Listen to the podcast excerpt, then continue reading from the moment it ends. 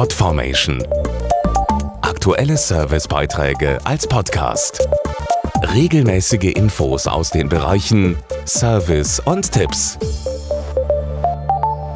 Weihnachtszeit ist Spendenzeit. Zu keiner anderen Zeit des Jahres sind so viele Menschen bereit, gemeinnützige Organisationen zu unterstützen. Viele verzichten sogar auf Geschenke, um stattdessen eine Spende zu überweisen.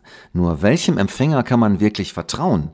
Angesichts der vielen Spendenaufrufe in den Adventswochen fällt es schwer, den Überblick zu behalten.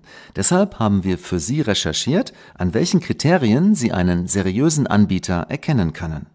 Um eine gute Spendenorganisation zu finden, ist vor allem eines wichtig, Information und Transparenz. Dazu Manuela Rosbach, Geschäftsführerin von Aktion Deutschland hilft. Wer Geld spendet, möchte natürlich wissen, wofür es eingesetzt wird und welche Fortschritte damit in Hilfsprojekten realisiert werden.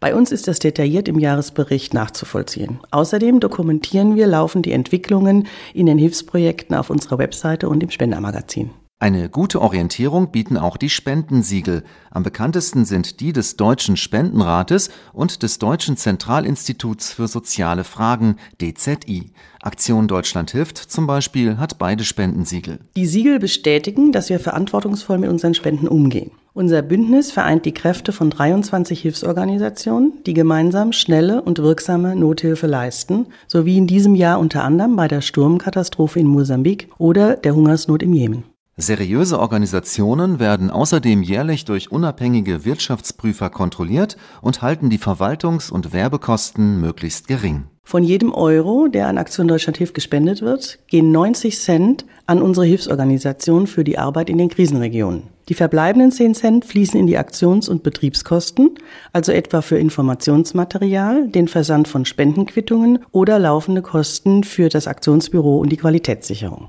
Mehr Infos auf spendenrat.de. Podformation.de Aktuelle Servicebeiträge als Podcast.